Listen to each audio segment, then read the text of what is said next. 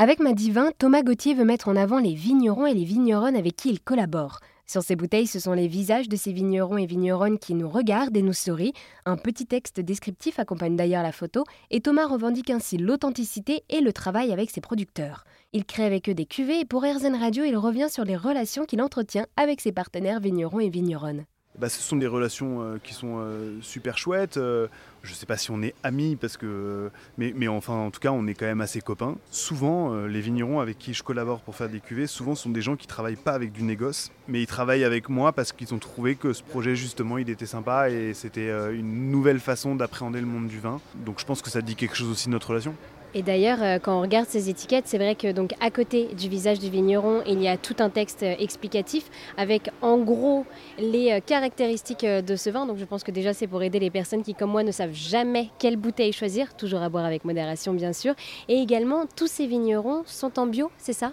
Ouais, exactement. En fait, euh, c'est intéressant parce que ça me semble très important euh, de défendre euh, les agriculteurs et les vignerons qui se mettent dans le bio. Honnêtement, entre un vin bio et un vin pas bio, il n'y a pas de différence au goût. Le vin bio, il va pas être meilleur qu'un vin pas bio. En revanche, ce qui est sûr, c'est qu'il n'y a pas de pesticides. Il y a plein de choses en fait dans le cahier des charges du bio qui est quand même super bien pour la planète. Mais ce que je veux pas moi, c'est en faire un, un but ultime, le fait de dire nous on vend une gamme de vins bio. Nous on vend une gamme de vins bons. Bio, c'est c'est un moyen, c'est une façon d'y arriver, euh, mais c'est absolument pas ce qu'on revendique. On ne dira jamais à personne Madivin, ce sont des vins bio. On dira Madivin, ce sont des vins bons, et par ailleurs, ils sont bio. On se doute qu'il y a eu quelques défis à relever pour euh, mettre en place euh, toute cette aventure.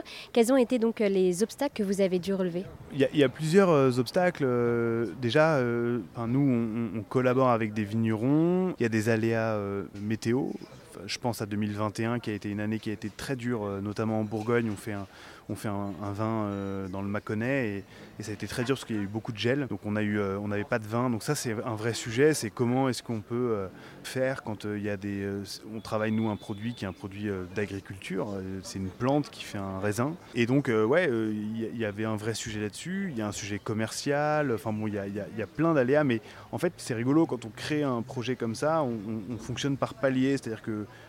ça, monte et puis à un moment donné on arrive sur quelque chose où on comprend pas trop et puis ça, ça, continue à re-augmenter. Enfin voilà, c'est un, peu, un peu bizarre. et alors aujourd'hui, donc euh, cela fait euh, quelques années, depuis septembre 2020 que Madivin existe. Comment est-ce que vous faites aujourd'hui pour convaincre les établissements de se procurer des vins de Madivin au démarrage, c'est vrai que c'est quand même de la prospection un peu euh, dans le dur. On leur euh, raconte qu'on veut lancer, euh, enfin voilà, qu'on a des choses à leur faire goûter. Au début, c'est difficile.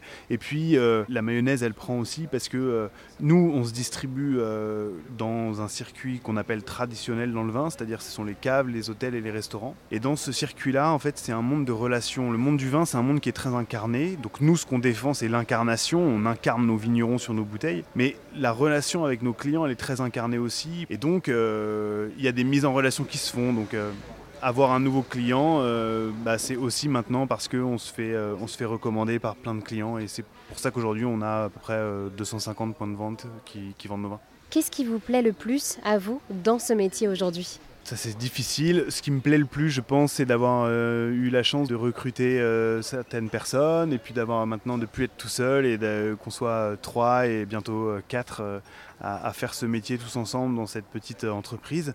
C'est ça une des plus grandes fiertés, une des plus grandes joies, c'est d'avoir des gens avec qui partager ces belles choses. Eh bien, merci beaucoup Thomas. Avec Madivin, vous voulez bouleverser les codes du vin et mettre en lumière les vignerons et les vigneronnes qui sont donc à l'origine de ces bonnes bouteilles de vin.